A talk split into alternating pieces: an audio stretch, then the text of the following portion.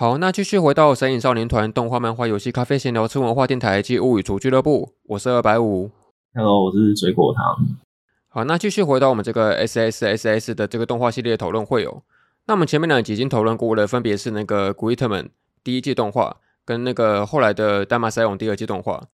那今天我们第三集要来讨论说，后来今年推出的这个《古伊特曼 Universe》这系列的这个电影版这样子。江湖上不是有一个传闻嘛？这有一句话说什么？那个假设你前面两季动画不看，这部电影版就等于是白看了这样子。那假假设你这部电影版不看，两季动画就白看了这样子。它这是一个相辅相成的概念。我我，我是觉得这样啊。如果前两季 TV 动画都没看，那《古伊特曼 Universe》大概只有一百分而已。那如果你前两季动画有看的话，它就会突然变成一千分。对对，超级加成这样。日本的推特上面，他们是今年的三月上映。然后在日本推特三月到五月之间有一个很红的关键字叫“太多拉面”，就是他们就说什么去看古力德曼剧场版的感觉，就是点了一份拉面，然后结果大将送来了超爆肝大碗的拉面，加起司加炸鸡加可乐加可尔必斯，然后再加煎饺子跟味噌汤喝到饱，大概是这种感觉。就你点了一碗拉面，然后他来来了大概三十倍大的东西，那个分量比二郎系还夸张了。对对对，很可怕。哎，重点是他时间把控非常厉害。嗯，那我这边先问一下，你当时候那个电影是看了几刷？应该不止一刷吧？十几刷吧？哦，十几刷，这是算算多还算少啊？算少，算少啊。对啊，因为像如果山田尚子的作品，他之前在台湾上映，基本上每天都会看，有时候假日一天会看两次。哦，了解。那你在当时候知道这个电影准备要上映的时候，你有什么上映前的期待，或者他有什么想象吗？超级兴奋啊！就是因为他 TV 版面留了超多的遗憾，嗯，然后你知道长谷川圭一的个性，他就是会用很虐心的方式把这些遗憾填补完。所以对我们这些认识这个编剧的老观众而言，你都知道他会他会把那些欠角色们的情感好好还回来，很期待，但是又很怕受伤害。嗯，哎，不过我那时候后来是看维基才查到的，就听说好像。这个电影版好像原本不是打算说要出这样的那个版本这样子，他说原本打算要出一个新角色，一个原创的新角色，后来好像是因为制作方的一些原因才改成现在的这个版本。哦、呃，因为准备期蛮久了，从戴纳真由开始到他剧场版上映，中间隔了快三年吧。就准备期那么长的话，本来就一定会有很多版本的剧本一直在调来调去的。嗯，那所以当然结果看了之后也是那个不负众望嘛，非常非常就是那个期待这样子。对啊。那我们就先从那个应我们的来来宾要求吧。您希望说我们打算先从这个安琪开始聊起吗？对对对对对，我觉得他是安琪，应该是这个故事的最核心、最重要的，贯穿整个故事，而且他的经历、他的性格转变、他的所有的重大决定，其实就代表了第一季、第二季跟剧场版整个都连贯起来，全都在他身上。他是背负一切命运的男人。嗯。那所以你就这个剧场版里面爱情的这个表现，你觉得怎么样？他就是算是你刚刚说的，他是说整个系列合起来一个非常重要的角色嘛？对，就是就像我们前面有提过的，就是古伊德曼这个系列，它一直以来在不管是英雄剧上，还是描绘青春的故事上，都是很异色、很特别的存在。不会有什么英雄剧第一集就跟你讲大 boss 是谁，也不会有什么英雄剧跟你讲说其实大 boss 是需要被拯救的，很少。那就像我们这有形容过，它是超写实版的《阳光春日的忧郁》，它具有很强的后设性，就像是整个故事连贯下来，就像是阿卡内在跟自己对话一样。那他对话的那个对象，就是具象化的表现，就是安琪。那我们都会说，就是怪兽是人的心情进化出来、实体化出来变成的东西。那阿卡内他在第一季故事里面那些表现，就是。那是超级坏小孩的表现，然后那种无所谓的，然后很自卑的、很自我讨厌的那种表现。他的相反面就是安琪，虽然说他把有点像他把自己的心情分裂出来的感觉一样，所以我们都会这样形容，就是安琪的诞生就是阿卡内的 SOS 的讯号。嗯，那我觉得可以拉回去讲一下，就是我们作为前提资料，我有提供给。主持人就是，我希望他们大家可以看一集《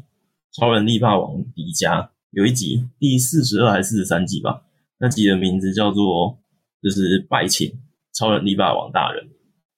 这是一封信的开头。那他是用很谦卑的、很下属对长辈的、对长官的一种称呼的方式，就是说，请您打开这封信，然后我所敬重的那个超能力霸王大人，这样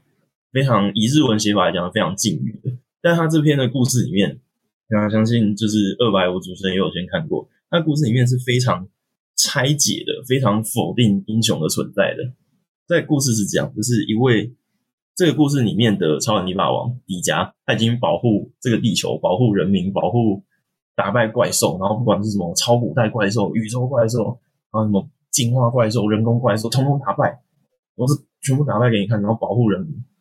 但在这一集里面很特别，出现一个角色，那就叫无我吧，不重要，反正就是这个角色出场之后，他对迪迦发起了一个挑战，一个死亡游戏。其实这位角色他有超能力，他可以听到人的心声，可以预知未来，然后可以心电感应什么，他超级厉害。但是他从小就因为这些特殊能力，对受到旁人的排挤讨厌，所以他就向迪迦发起挑战。他觉得说迪迦跟我拥有一样的超能力，那凭什么只有迪迦被称为英雄？我们两个很像吧？大家有看过那个梗图，就是网络上有一个迷因梗图，就是说你是圈圈，我是叉叉，我们两个没什么不一样吧？然后那个肌肉人觉得屁啦，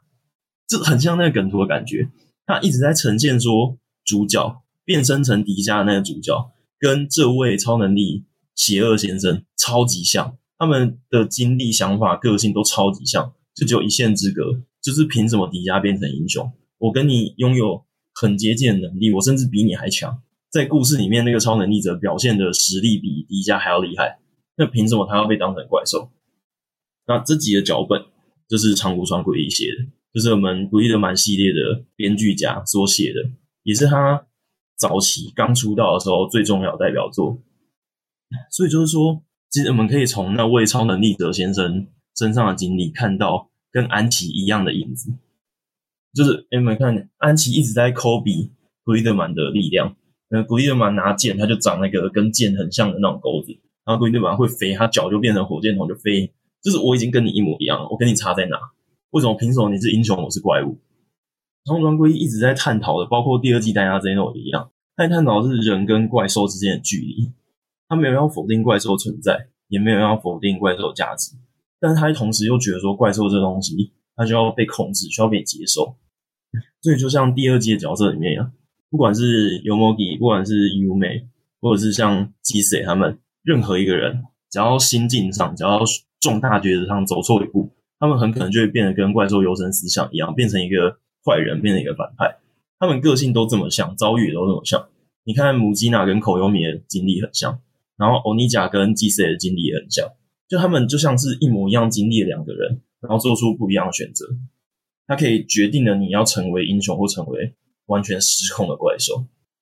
所以说我真的很推荐大家去看一下那一集，就是拜见超能力霸王大人，这集非常非常的厉害。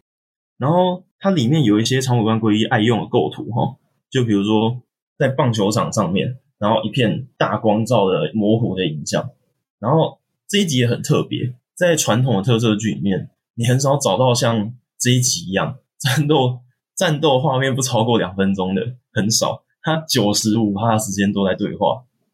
但是这些对话。将两个对应的角色，就是迪迦和那位邪恶超能力先生之间的对照，对照非常的仔细，然后你发现那样两个人就像是一体两面一样。所以当他们最后那个不到两分钟的战斗很短，但却会看得很过瘾，因为他的迪迦最后战斗中的每一个行为、每一个决定，让那个邪恶超能力先生最后决定要帮助迪迦。我觉得这个故事就像是。这个邪恶超能力先生一直留在长谷川圭一的心里啊。那安琪就是新版的这样子的角色存在。嗯，我虽然对可能整个超能力迪迦以前这个系列的剧情不太了解，但是就光从你给我看的这集来说了，我觉得他这个反派里面跟安琪有一个共同点，就是说，我觉得他们都算是那种不太明白之所以要使用力量的理由是什么的这种角色吧。就他们对于力量的使用的那种借口跟那个动机是迷惘的这样子。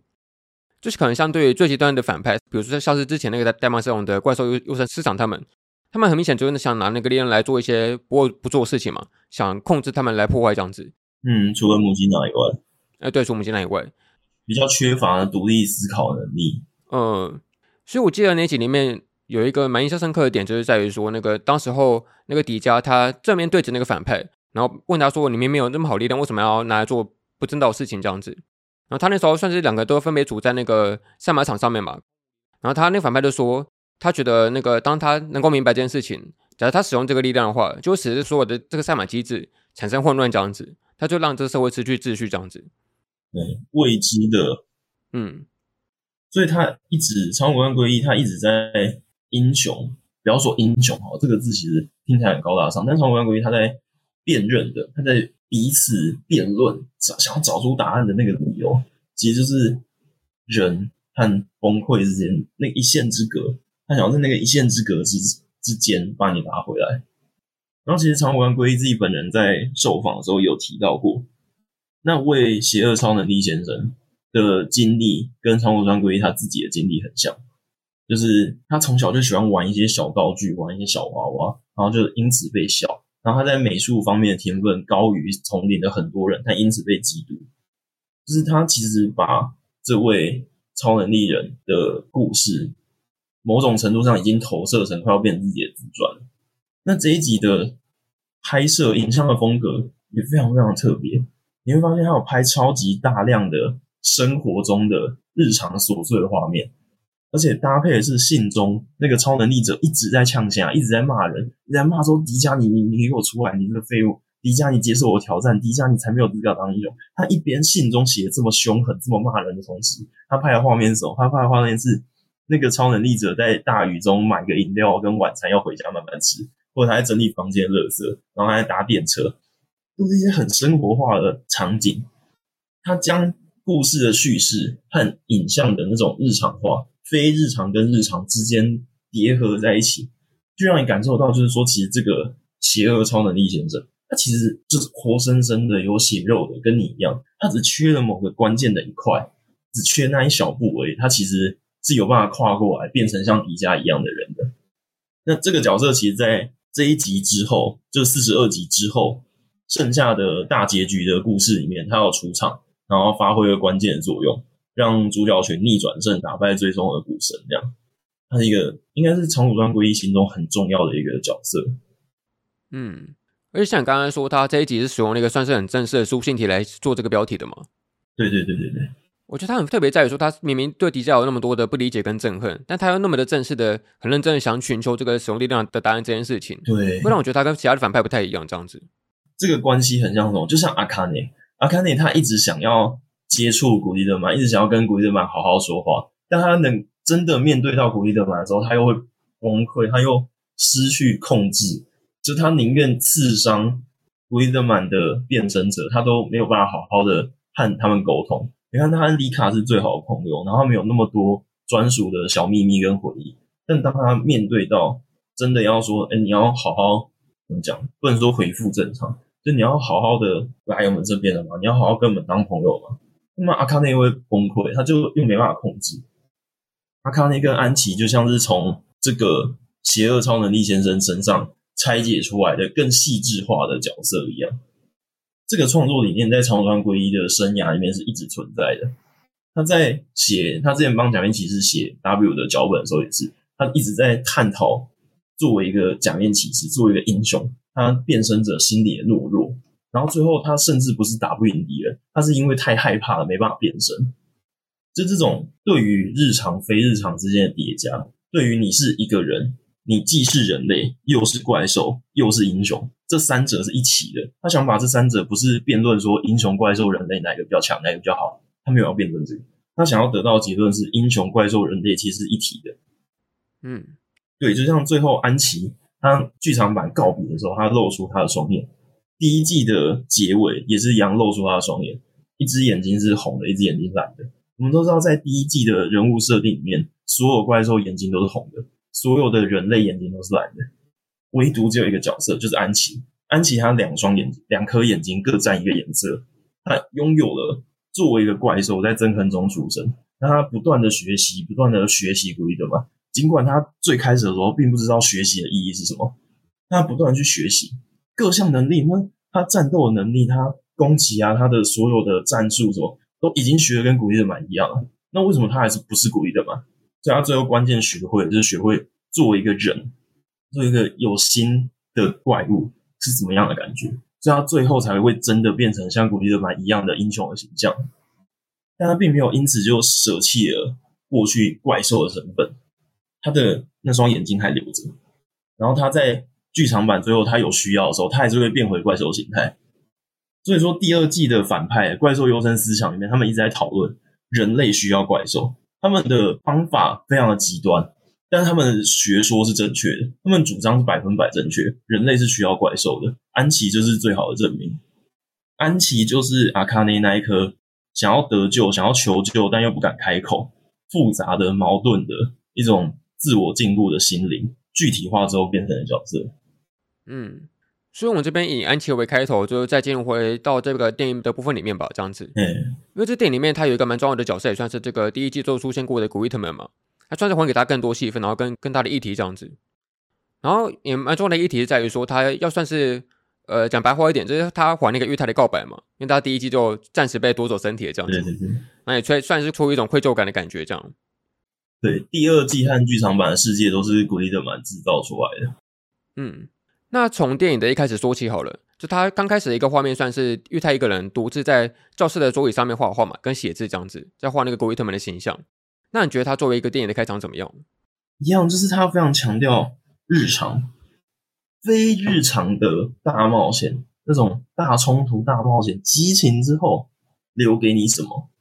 就跟我们一般生活的时候一样嘛。你会参加运动会，你参加比赛，可能你结婚，然后或者你工作升职。就你在经历一个大事件之后，一个非日常的大事件之后，回到你的生活，回到你的家里，把灯关了，然后衣服脱一脱，洗好澡之后，回到你个人，他留给你什么样的影响？所以他在那边画那个古伊德曼，虽然他画的真的很可爱，但就是他想强调，就是说那段经历，他虽然失忆了，但那个经历毫无疑问是有影响到他的。那在剧场版的最后后半段的时候，他其实脚本家也告诉观众，不只是玉太被影响而已。古伊德曼也有受到玉太影响，双面的长谷川圭一最喜欢的就是双面的角色设计，所有的对立的都是互相的。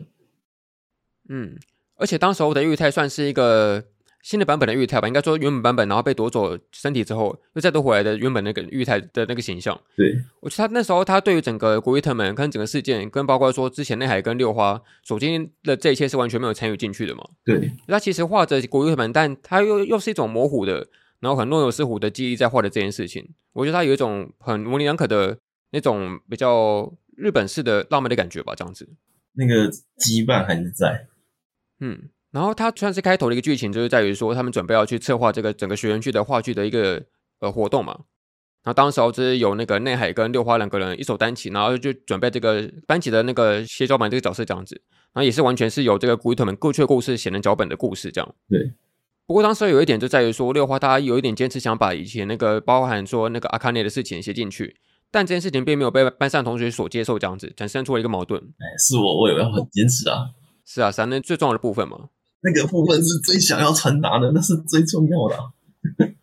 嗯，那你对于他们整个学员剧在写话剧这件事情是怎么看的？嗯，在众多的创作文本里面，有一种创作方法叫后设。后设就是在探讨说我们现实世界和虚构世界之间的关系。后设电影常用的手法是这样，就比如说我在拍一部电影，然后里面拍的那个人是个小说家，他在电影的故事里面，他正在写他的创作，然后那个创作。刚好就和他在电影中的遭遇是有连结的，是有一些因果关联的。好，实际上当然没有。但他在创作途中，随着自己的遭遇，不断的去改善，不断的让那故事进化，或者又像那个故事本来写好的样子，然后投射变成好像电影里面那位作家遇到的真实情况一样。总而言之，他是在虚构的故事里面探讨虚构的故事如何诞生。这种作品叫做后设。然后台湾哈很有名的后设电影一代经典之作，就是杨德昌的《恐怖分子》哦，嗯，对，那大家建议大家去可以去看看，就那一本小说好像影响了这个电影一样，但那个电影又好像是你实际遭遇的状况去影响了小说的故事内容一样，他在虚构的故事里面探讨虚构的价值，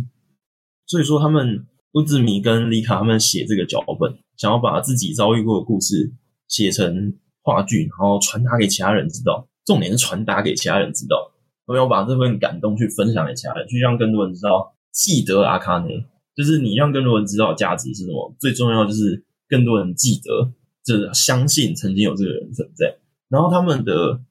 话剧的脚本随着不同的遭遇，随着电影里面，比如说尤摩吉他们一行人出现，戴纳这种世界的人选进来，他们有改写脚本。然后后面就是打完最终战之后，就觉得说哦，脚本好像还是要改，然后又改写，又是改写脚本。但是他的那个脚本里面故事和这个电影的世界的真实的故事是互相影响的、互相连贯的，然后有一个互相比喻的关系。那剧场版在这个部分处理的非常的好，就像丽卡最后在走廊要被告白前他讲的那个话，我觉得就是这个后设话剧脚本存在意义，透过把自己遭遇的事情。记录下来变成故事，其实你会感受到自己的变化。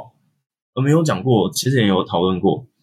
感觉第一季的故事很像是阿卡内他在创作一个故事，然后那个故事里面有他各种的想象，他把自己的欲望、想象跟需求，还有难过的遭遇，全部都写进故事里面。然后在这个故事自我辩论的过程中，发现自己变化的，发现自己真正想要的，发现自己其实真的想要的是什么。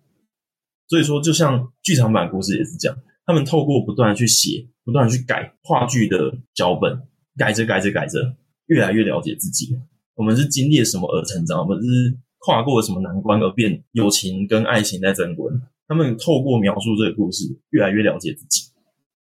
嗯，然后再就是说到说，在这个悬疑剧的剧本进行到一半的这个故事线，它中间突然插入我算是达玛塞隆的角色。混入到这个世界里面的一个剧情嘛，它也算是整个电影版的一个大噱头，就让不管是那个古力特曼还是戴曼斯隆两边的角色互相汇合在一起，这样子也算是近几年来不管是平行宇宙还是多重宇宙的那种时空的环节，让不同作品的角色混在一起，已经是一个那个蛮常见的手法，这样子。嗯嗯。那你自己觉得这部电影把两个角色混在一起的这种联系感做得怎么样？我特别喜欢是通常哈两个世界，然后两个世界各自有自己的战斗经历，通常这种状况。会是战斗中，比如说一个新的中 BOSS 出现，然后古力德曼世界的小队出动，然后打一打，然后戴纳这种世界小队突然参进战斗里面，这才是常规的遭遇。但没有剧场版没有这样处理，它剧场版处理两个不同世界主角群的汇合是非常日常的、非常生活化的。我特别喜欢是那个丽卡，他在咖啡店里面，然后跟他哥在那边聊天的时候碰到后面。有摩比跟尤美，他们两个人手机没电，就是我觉得这边又重新展现了丽卡的个性。就为什么这个角色如此的重要？因为他就是一个展现了人好的一面，不是那种圣母讨人厌那种。他是在自己能力范围内，而且确保自己安全范围内，又愿意去向他人伸出援手。哎，他也不是纯粹的被动的提供帮助，哎，他会主动去猜想对方的状况。就像他当初为什么要把安琪，那就一只野狗，为什么要把安琪捡回家？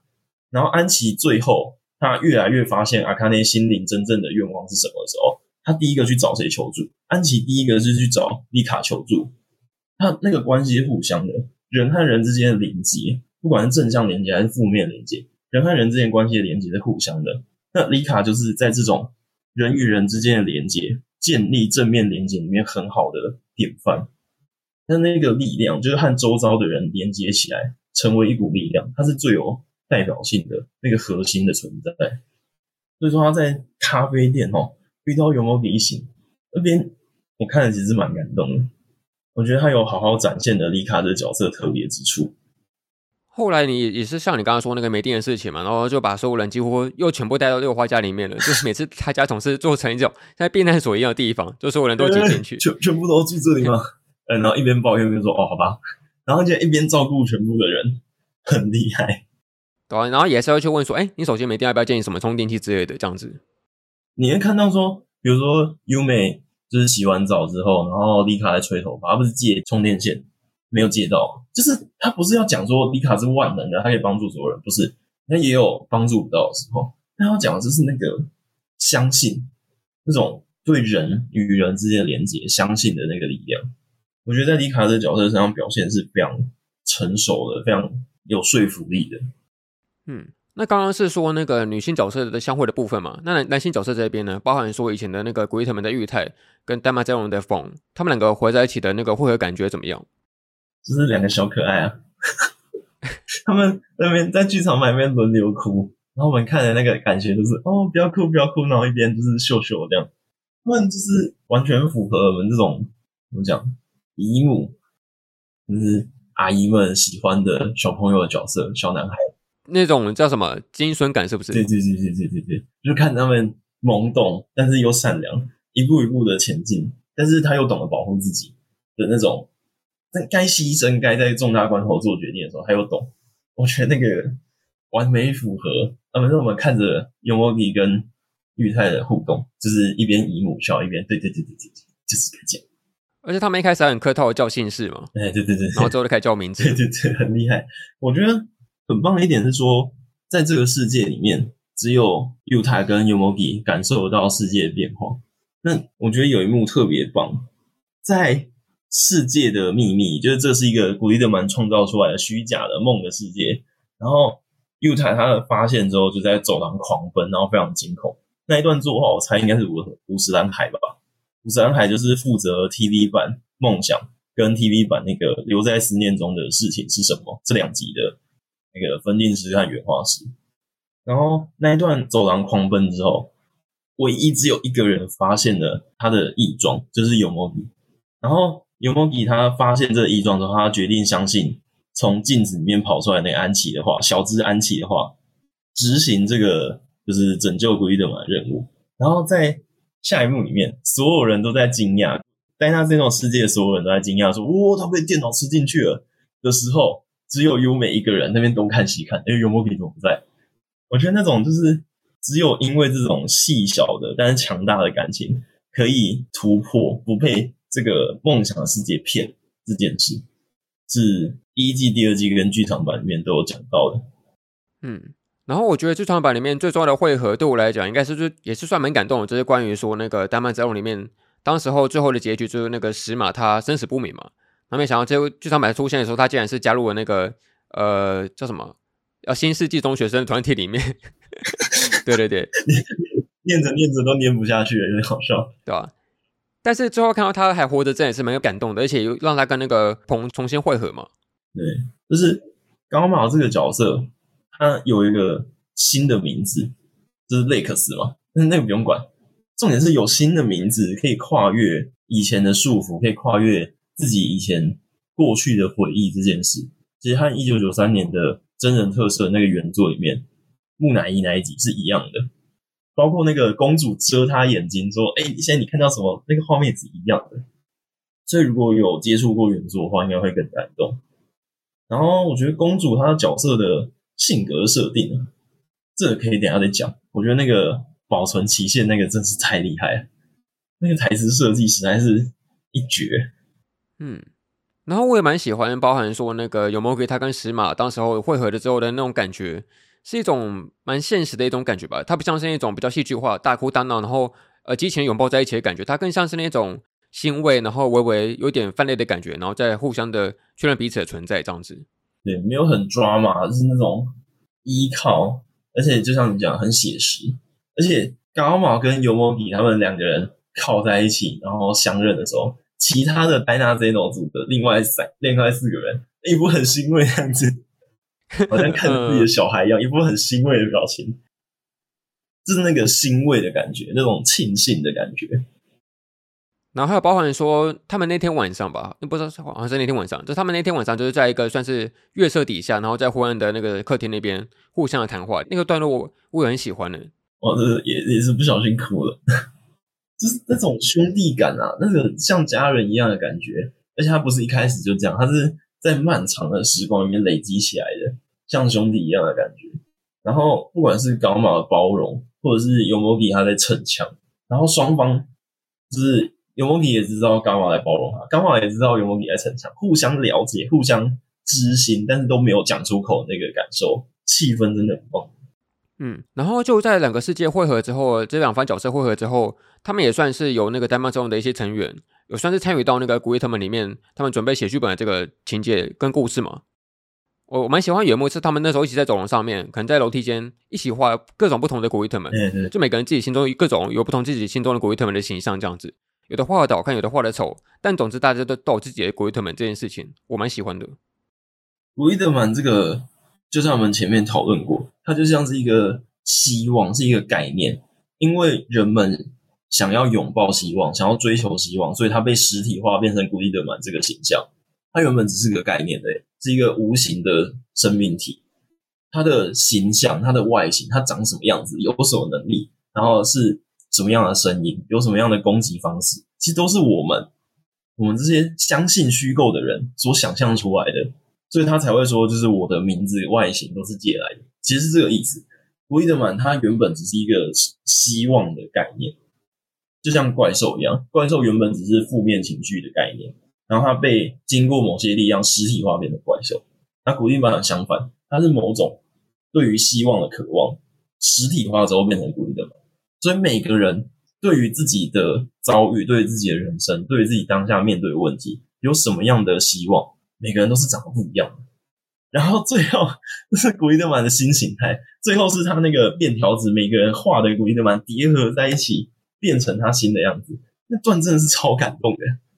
作者有完全捕捉到你想象的古伊德曼是什么样子这个问题，非常非常的感动。而且像你刚刚说到说虚构也是一种真实，这个母题跟议题，会让我想到说，可能在以前那种好几十年前吧，当时候那个比如说二次元或所谓宅文化没有被社会所认同、所接受的那时候，大家都会认为说，你去沉迷这种所谓虚构的作品，这种御宅的动画、漫画都好，这么那么沉迷进去是一种怎么说，很脱离社会，然后很。没有成长一种表现嘛？可是我觉得说，现在我们经历的这种社会的环境，基本上很多东西也是既有这种虚构的东西所组构起来的吧。比如说像是国家这概念，它完全没有实体跟任何的那个可以看见的地方，但它其实紧紧扣连着我们所有身份的认同跟所有的那个互动关系这样子，或者说所谓的经济制度也是这样子。嗯，就就某方面来说，的确虚构它是一种真实，没错。对啊，我觉得有一些作品遇到最大的问题。可能就是想要从虚构故事里面为现实找解答，但至少在我的经验里面，想要用虚构故事为现实找解答，九十九趴都会失败。而虚构终究不是真实。那是那个梁公村的阿虚说的那句话吗？就什么想在虚构作品中寻找答案的人，一定是是不是搞错了什么？哎、欸，对对对，类似这种概念，就是说很多作品他们的失败，就是说他把现实生活遇到的种种的议题。种种的情境刻画投射变成故事，但是这个故事他想要在故事里面找到一个完美的答案，找不到的，现实世界你都找不到的，虚构怎么会找不到？所以说艾希莫夫才会发明机器人三原理，因为在现实世界的机器人都不可能那么完美，你怎么想象？你的想象是来自于现实，你再怎么想象，你也想象不出完美机器人，所以才会一堆案外案，一堆例外。然后像是最近很红的那个电影《芭比》。为什么芭比会失败？失败就失败在他在虚构的芭比乐园里面，想要为现实的女性主义运动找到一个解答，但这是不可能的。所以说，现实的困境创作出来的虚构作品，虚构作品应该给予我们力量，给我们一个希望，给我们一个方向，让我们去相信它，而不是直接在虚构的故事里面寻找答案，你是找不到的。哎，古伊德曼他成功的部分就是他让这些。都带有灵伤痕的灵魂们，寻找到一个希望，而且各自去想象那个希望长什么样子，最后堆叠在一起。因为他们是朋友，所以每个人的想象堆叠在一起。也不是说古伊德曼拯救了这些人，而是这些人和古伊德曼一起拯救了自己。有点像是那个虚构作品是一种现实的基础的感觉嘛，就是由由现实为基础，然后来创作出来的，而不是它本身就是可以寻找的答案的地方。对。然后我们说到这边，大概都是电影前半部算是属于那种比较日常跟文戏的部分。那接下来算是进入到比较武戏多一点的部分，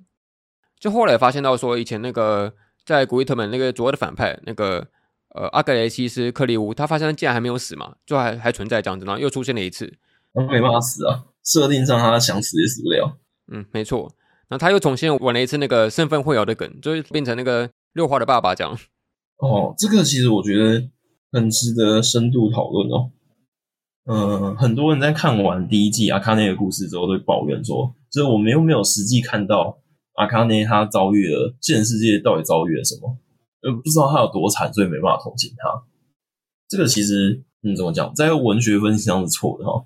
我们很多时候不需要真的知道他的经历，你可以从他的神情、说话方式、习惯、肢体语言来理解到他可能遭遇过什么。那其实阿卡内创作了这个世界之后，他把所有不想要的东西都丢去那个二手店里面。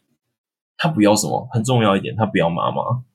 所以说，他应该是在那个二手店里面，丽卡和他妈妈相处的很好。所以说，现实世界里面。现实世界的阿卡内可能在家庭这一块有蛮巨大的困难，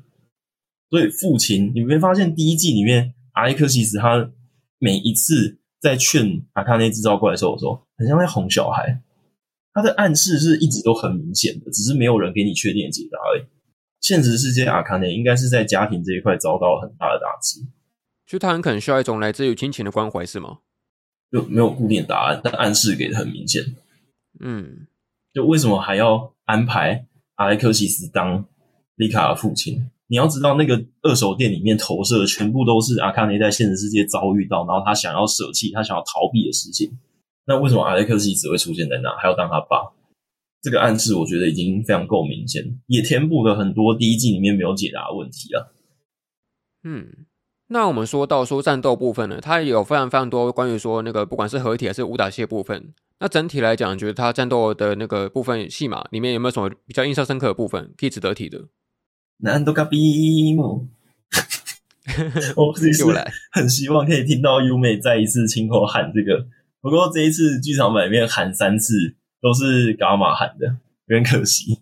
那个你要知道，这个东西其实也有很细致的，在戴娜这一种里面，优美她第一次喊南多嘎比姆的时候，伽马有纠正她。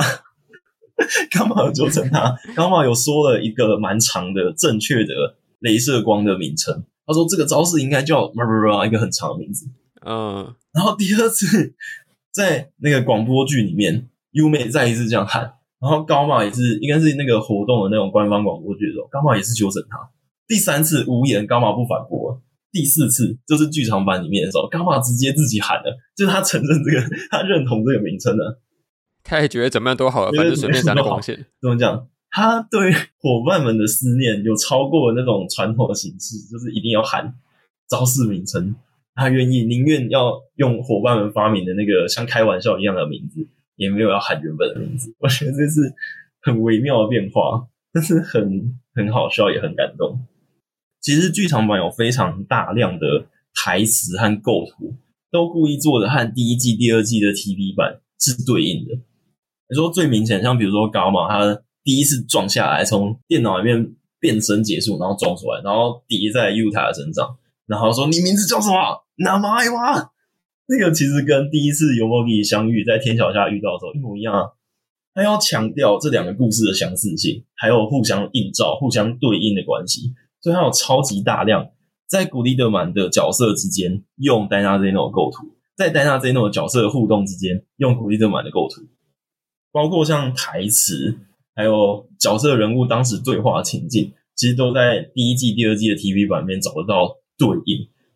那说到那个主要的战斗部分嘛，因为它之所以这个电影版叫做 Universe，就是因为它是关于说那个古力特曼体内的宇宙嘛。对。那你觉得他这次的反派设计怎么样？哦，我觉得我特别喜欢那个阿卡内，在进入到电脑世界之后，就是开玩笑的说，其实也是真的啊。他说。这一支新的这个大反派，我也有很大的责任，因为在设定上，那个大反派他是很多人乱制造怪兽所产生的副作用。你一直那边就是一直滥用怪兽的种子，那个白白的小石头，一直滥用这个种子，一直诞生出怪兽，所产生的负能量，所写具体化就变成那一只混沌神。所以阿康内才会说：“哦，就那种自我检讨。”而其实我在第一季的时候也自都随便制造一大堆怪兽，对不起。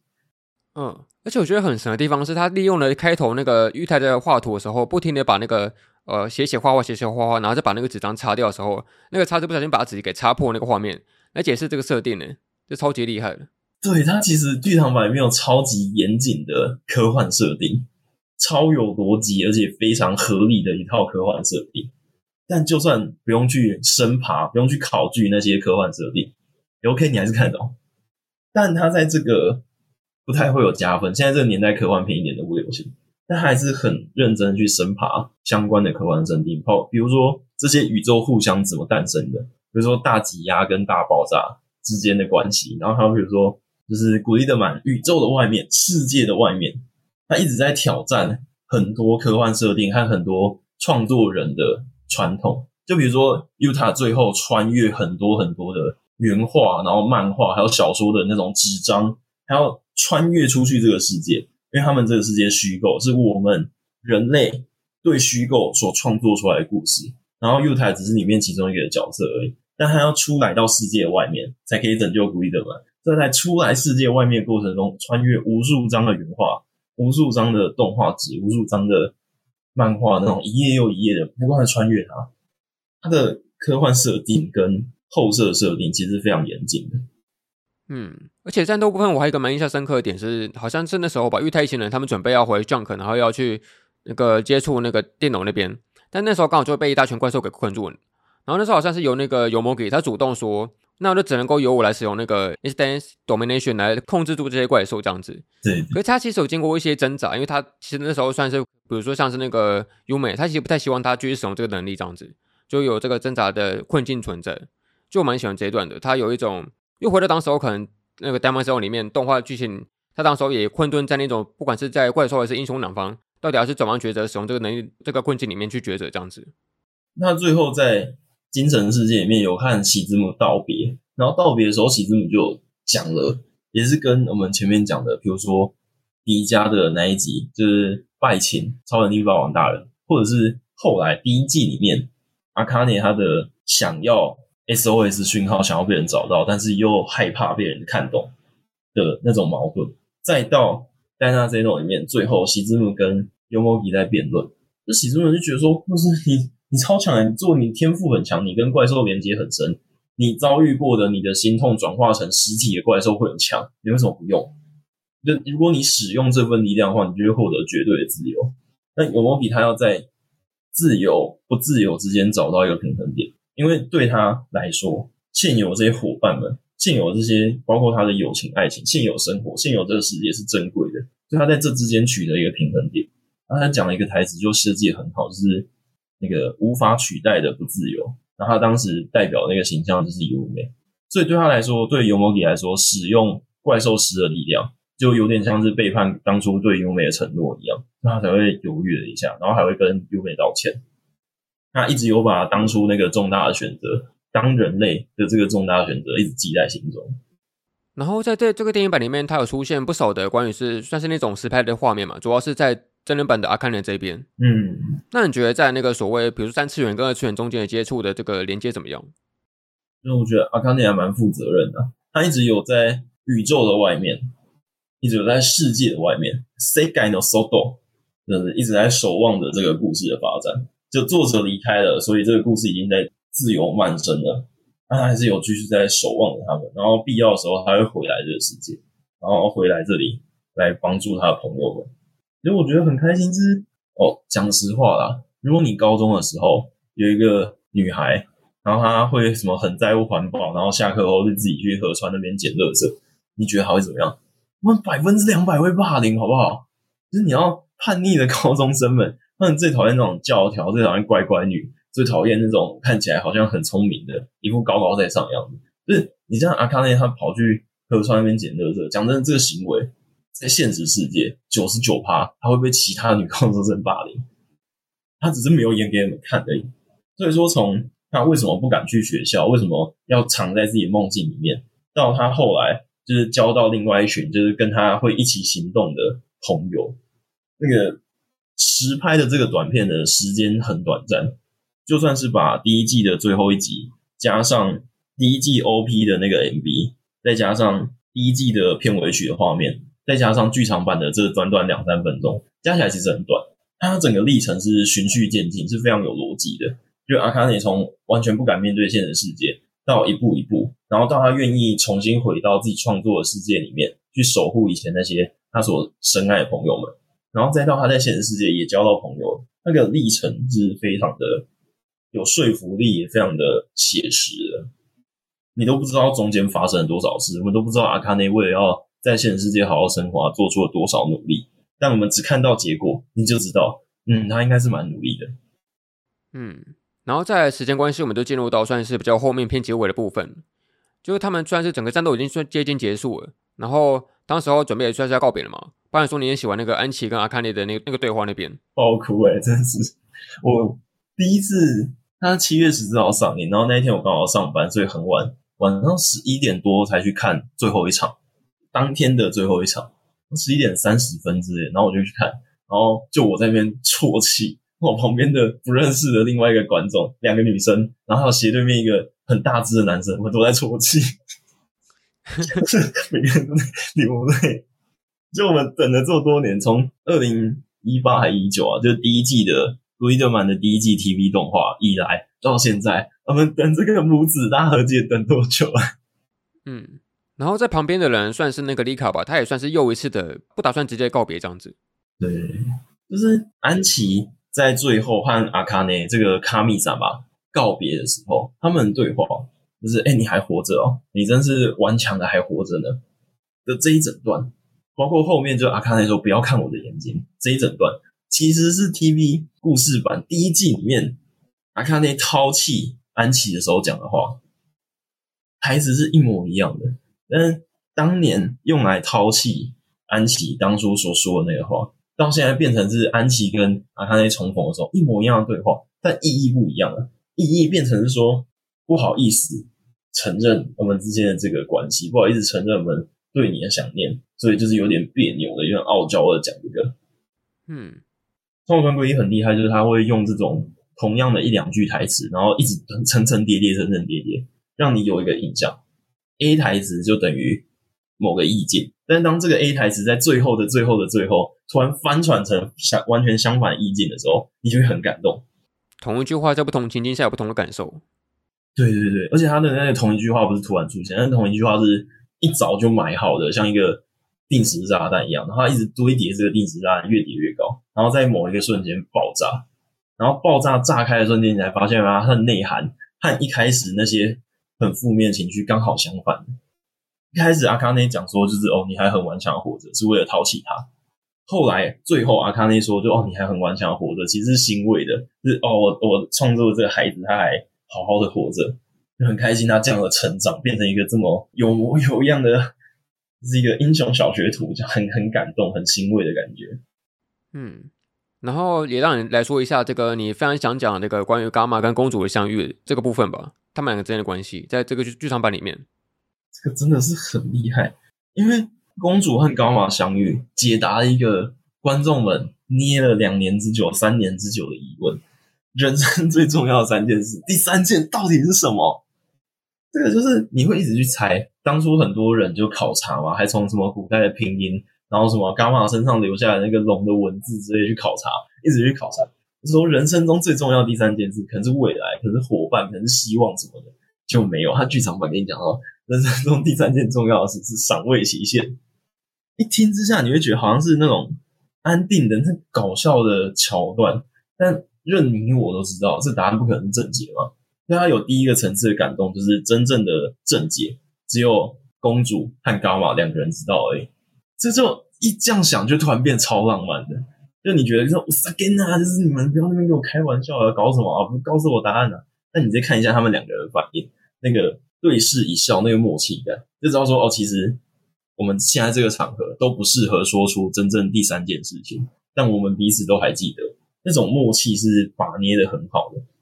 然后第二个层次就是说，在当下他在买螃蟹这个食材，他要讲赏味期限，其实赏味期限讲的就是说时间，你要把它解读成。人与人之间的关系，或者是这个食物之间，它留多久可以留多久，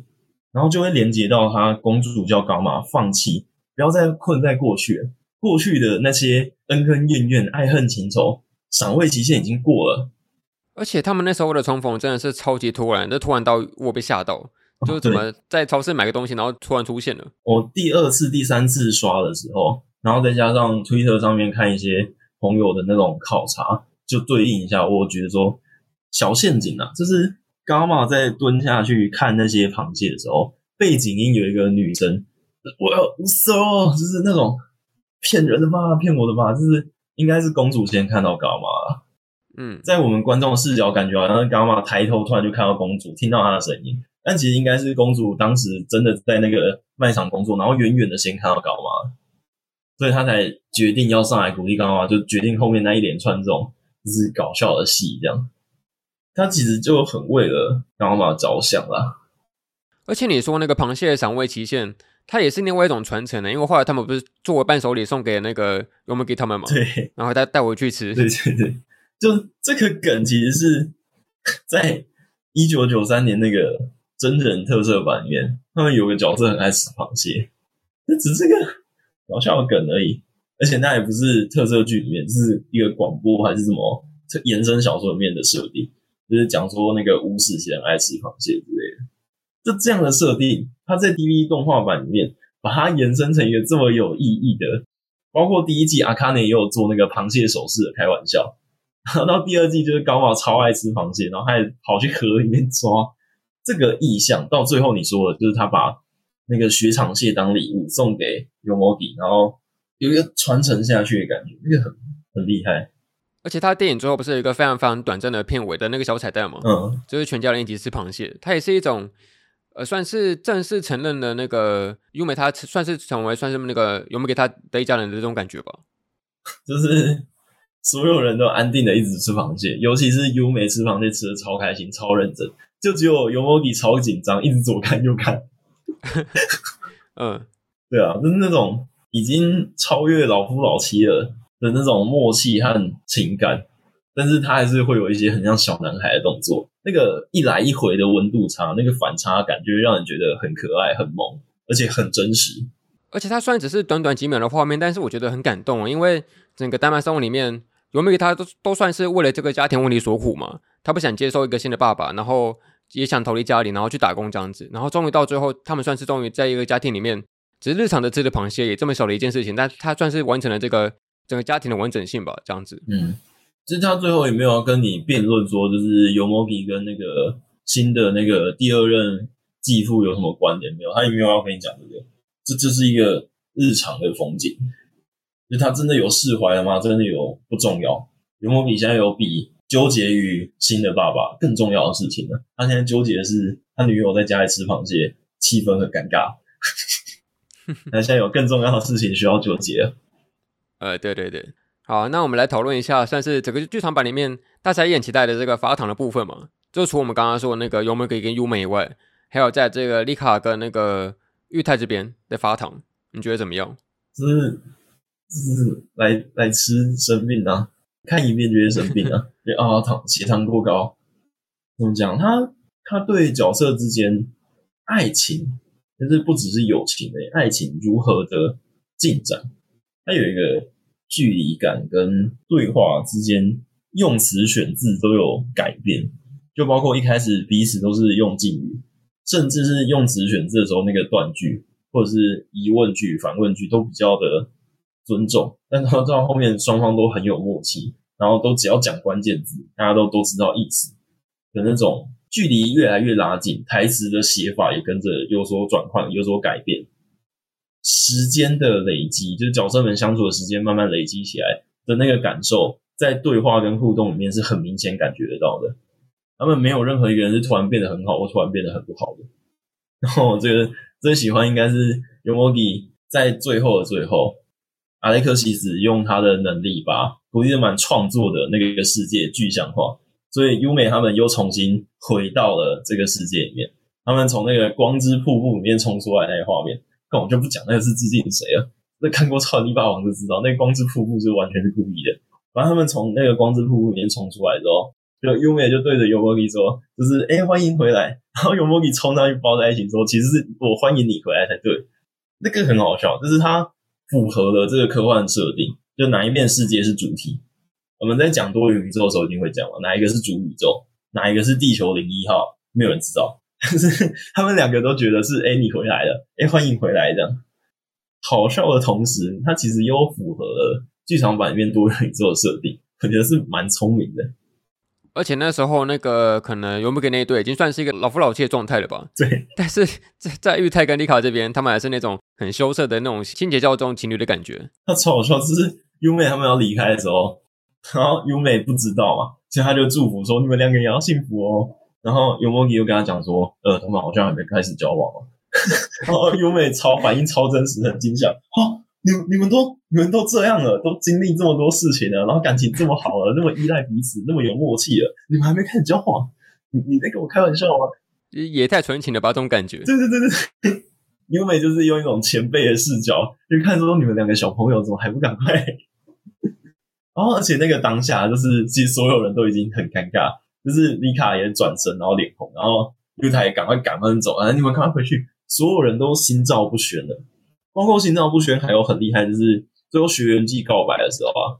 那个 Namiko 就是丽卡的那个好朋友，短头发那个好朋友，他看到他看到主角走过来之后，他就转头了。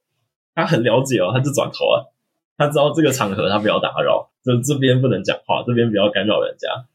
然后那个谁，哈斯就是戴着口罩那个，他也很厉害，就是大家都有在猜，考察的团队都有在猜说。应该是乌兹米要去跟哈斯告白。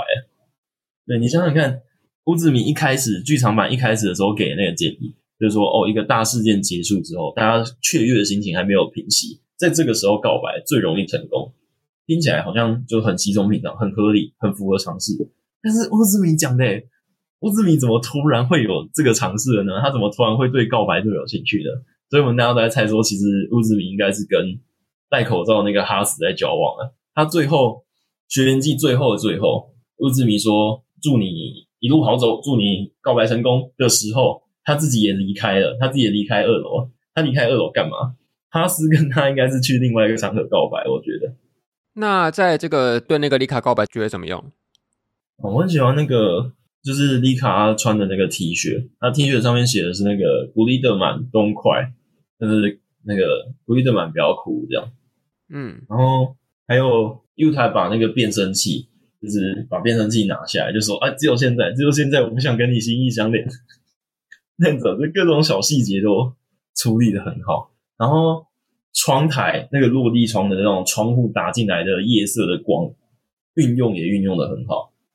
电影版里面我也蛮喜欢他们那时候夜晚在买冰的那一段。哦，对对对，那真的很厉害。就丽卡有说，我也不是说马上就很想要马上长大变大人。但是我也不想要一直都是一个就是高二的小朋友，那种他对青春的又期待又怕受伤害又雀跃，他一直想要保持着一种跃动的青春那种向上跳跃的感觉的。他们在那边讨论说世界末日的时候，是很没有真实感，是很对自己的现在的生活在做一个检讨的感觉。他们不是在讨论世界末日来了要怎么办，怎么阻止他，没有，不是。他们那一段买冰的散步的路上对话，不管是 Yuta 还是里卡，他们在讲的都是对于自己现在这个生活的人际关系也好，生活也好，学校，然后日常的自己的青春的所有来做一个总结。那李卡的结论就是说，哦，如果现在人生就结束，我也很困扰，我还想继续过下去。言下之意其实他现在过得很好，就是他身边这样都一切都没有不好这样。嗯，借由这种很非日常的话题。来打开一些日常中很细微的、很细腻的情感的那种话题，用非日常来开启日常的突破口，这个依然是就长谷川贵的拿手好戏啊！这一直都是他最擅长做的事情。好，那我们在进入最后的结尾之前，对于这个电影版还有没有什么想补充的地方没有讲到的？还是有太多没有讲到的，就这就是能奉劝大家去买 BD。然后回家多看个一百次，好像今年年底前应该会出吧，到时候可以期待一下。还有最后一点，我觉得特色故事很重要的一点，也是雨宫哲、长谷川圭一、吹哥他们都有把握到了，就是抬头。这个可能要有一些前理解才可以知道为什么会感动。在以前最开始，包括哥吉拉，包括超人力霸王、假面骑士，他们刚开始在拍的时候。都技术不足，他们那时候穿的那个皮套啊，肩膀是很硬的，他们不太好转头，再加上他们戴的那个面具有没有，只是表现不出他的表情，所以那时候的技术人员们就一直想各种办法，导演也在想办法，剧脚本家也在想办法，那要怎么让这样没有表情、戴着面具，然后脖子又不好转弯的角色，表达出他心里的情感？有一个很重要的动作是抬头，就是他们都会提头低低，然后这样就把突然把头抬起来，这个是不管任何一种特色剧里面都很常用。如果你有看过蝙蝠侠，就是一九九零年代的那个版本蝙蝠侠大显神，你就会发现。就是他的脖子也是很不好移动，就是哪怕是美国好莱坞制作的蝙蝠侠的皮套，他的脖子也很难移动，他只能一直很卡的左转右转，然后整个身体转过去，脖子才能向左。这个技术的限制，也就造就了日本特摄剧里面很重要这个抬头的动作。不管是第一季里面古伊德曼他在 OP 里面抬头，或者是阿卡内他最后在真实世界醒来的时候，他做了一个和动画的古力的嘛，一模一样的动作，那个醒来的抬头，或者是《Dyna Zeno》里面就是暴龙他转头抬头的那个动作，还有伽马不对，他是现在是 Lex，就是 一直叫错，他现在是 Lex，为什么 Lex 最后他在跟安琪那边斗嘴，安琪就说你哭了吗？然后 Lex 又回头，我才没有哭诶、我才不是伽马，我是 Lex，他的那个转头的动作。也跟戴娜·珍我在 OP 里面那个转头的动作是一样的。以前皮套还技术很差的年代，不好转头的年代，表情也没有什么灯光，以前连那个眼睛亮都做不出来的那个时候，抬头突然振奋的将头抬起来，是表现那些皮套角色们心情振奋，或者是抬头挺胸，一个要冲起来，要起点，他的力量凝聚起来，然后做好觉悟的瞬间。才会有这个动作。那古伊特曼他全系列都很注重这个动作。第一季里面是 OP 的结尾的动画，古伊特曼抬头。然后第一季的片尾第十二集是阿卡内在现实世界中醒来抬头。然后第二季是戴纳 Zeno 那只 Dynalex 暴龙形态，他在 OP 里面转头。然后最后对应的是伽马，伽马在剧场版最后的最后做了一模一样的动作，就像戴拿雷克斯一样。转头，他这些动作都是有意义的，就是你觉醒了，你完整了，你这个瞬间已经奋起，发愤图强，你已经可以了。这个动作很重要。就这种从下往上抬头，这种眼神会特别有一种坚定的感觉吧？对对对，它已经已经是一种美学了，就是一种固定的肢体语言了。在日本的特色剧里面，它是一个固定的语言。只要有人看到那个角色这样抬头，你就知道那是什么意思。嗯，好，那这个水果糖他他当然有非常非常多东西想分享，但可惜因为时间关系就比较没有办法一点。对啊，那只是说到我们刚刚讲到那个讨论那么多，那你这边要不要来做个喜好排行？会不会很残酷？这是这三部作品里面，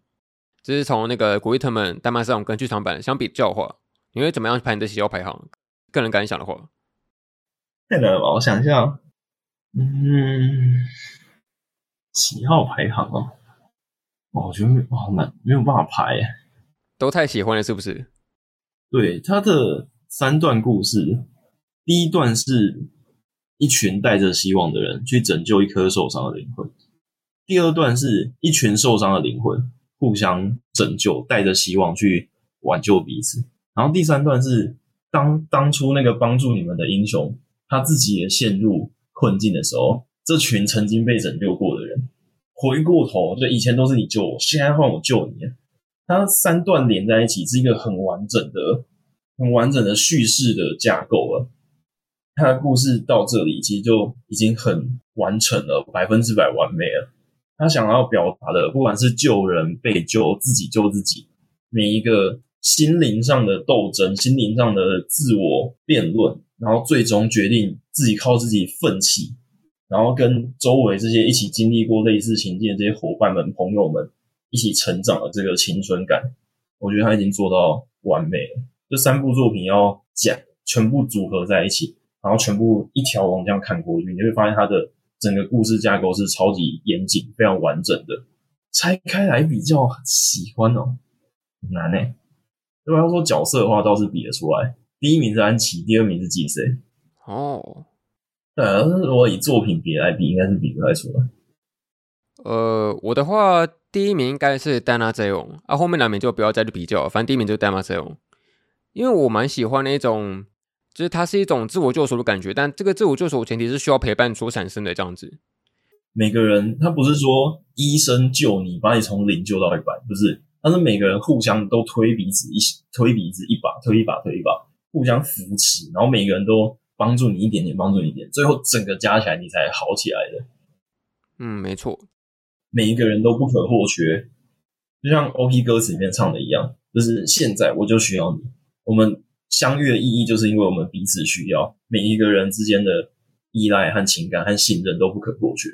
嗯，而且好像忘记是那个哪一个 OP 的最后一句台词，应该是那个古伊特们最后一句吧？好像说类似说要把你从这个呃永无止境的无聊日常中给拉出来这样子。哎，对对对对对，我忘记以前是哪部作品看到一个对白一个台词。但他好像有说到说一句话是类似说，这是仅只属于你的那个痛苦这样子。就我觉得痛苦这个东西，它是一个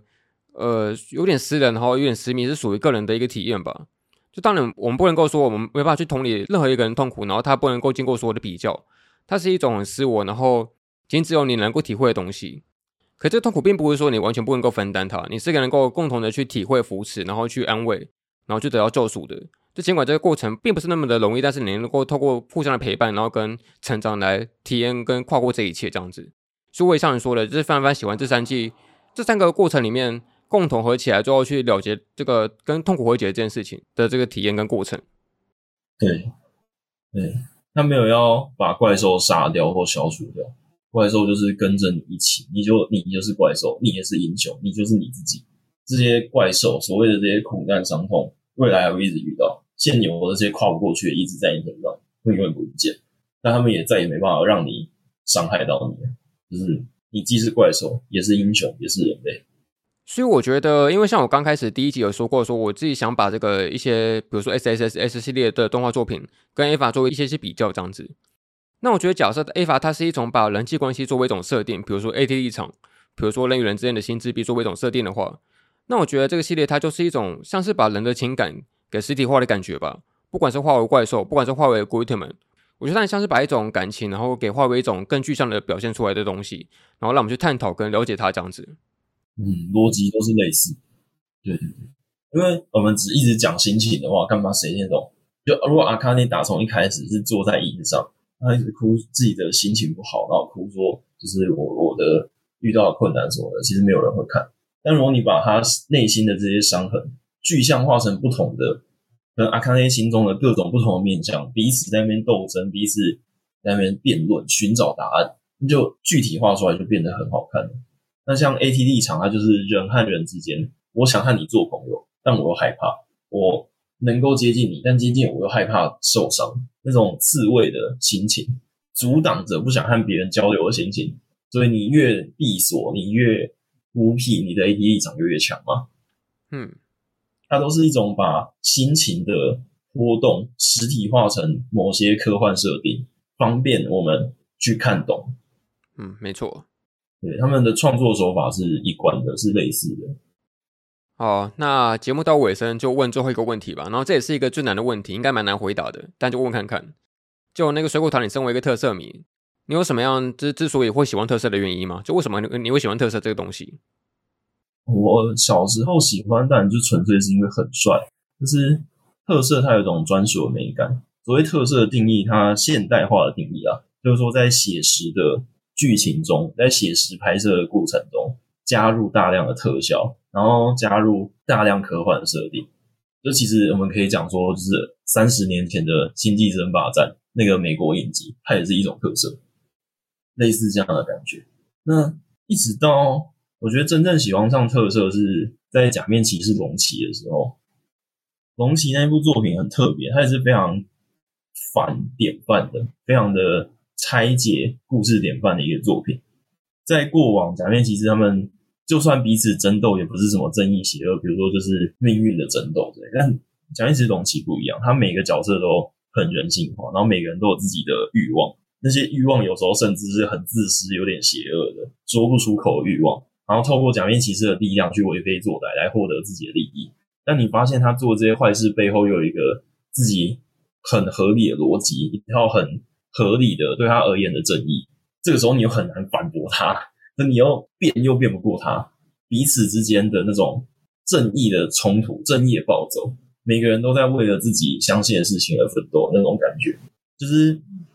打特色的那种很高大上的英雄，一口气突然拉到每个人的人性。就当你获得了这个超能力之后，你要拿去做什么事？当你获得一个许愿的机会的时候，你要拿去许什么愿？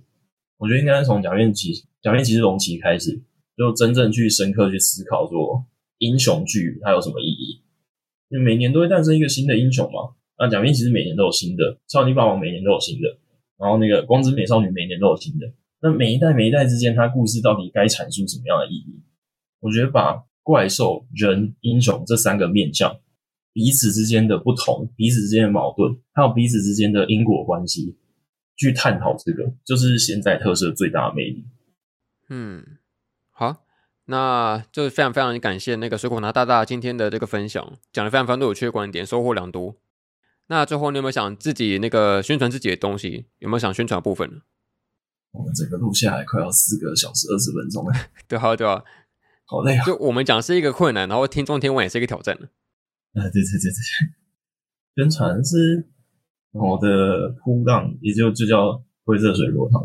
铺浪偶尔都会更新一些影评。那本身是电影迷啦，然后最喜欢的导演是小津安二郎。然后现代的话，最喜欢的导演是新莽昭子和山田尚子。那自从古力特曼系列之后，我要多加一个愚公者，大概是这样。啊，一些老老电影啊、影展啊这些都蛮爱看的。那就偶尔会在噗浪上面更新一些影评。好，那就请有兴趣的听众可以追踪一下，追踪起来。哎、欸，拍无影评也写的不错，可以看。嗯，那最后这轮到这个一个不求之请的部分了，其实麻烦一个惯例，就是一次一定要请那个来宾来念一下我们这个节目的全名的标题，来做个结尾这样子。好，你可以念一遍给我听吗？你可以做个示范吗？好，可以啊。这是神隐少年团动画、漫画、游戏、咖啡、闲聊、吃文化电台及物语厨俱乐部，会不会太快？神隐少年团动画、漫画记物语厨哦，没有，中间还有 神隐少年团动画、漫画、神隐少年团动画、漫画、动画、漫画 A C G 嘛，然后游戏 A C G 游戏、咖啡、咖啡啊，闲聊、闲聊、次文化电台、次次文化电台。诶，记什么物语厨电台？对，记物语厨俱乐部。哦哦，电台记物语厨俱乐部。呃，没错没错，全名是这样子。哦、OK OK，我也是个物语厨啊。哦，太棒了太棒了，之后有机会可以再聊一集。我觉得物语系列哈，它把人心的情感具象化成妖怪，他们创作手法其实跟我们刚聊都很像，就 Ava 也好，古力特曼也好，像物语系列也是。各种的妖怪其实都是诞生于人的愿望，但愿望有时候很纯真，有时候很邪恶，有时候是很矛盾，有时候也是不敢说出口的，没办法表示的，或者是很艰难的各种东西化成妖怪。然后主角也不是打败那妖怪，主角一个一个去理解到这些女孩子诞生妖怪的理由跟心情。他的，我觉得他们这几个作品的创作精神都是类似的，创作手法都是类似的，就是把人的情感具象化。然后变成一个实质的物体、实质的生命或实质的现象，然后你去面对它，你去挑战它，你去阻挡它，你去打败它，或者你去接受它。哦，所以统整起来，好像就特别好这一口。哎，对对对，我 我就是特别喜欢这种作品，因为人心就是复杂的嘛。是啊，是啊。好啊，那之后如果有机会，一定会再请到那个水果糖来一起聊什么物语的，这个物语厨俱乐部要组起来。谢谢谢谢谢谢。好，那就非常感谢大家今天的收听。我是二百五，哎，我是灰色水果糖。好，我们下次见，拜拜，拜拜。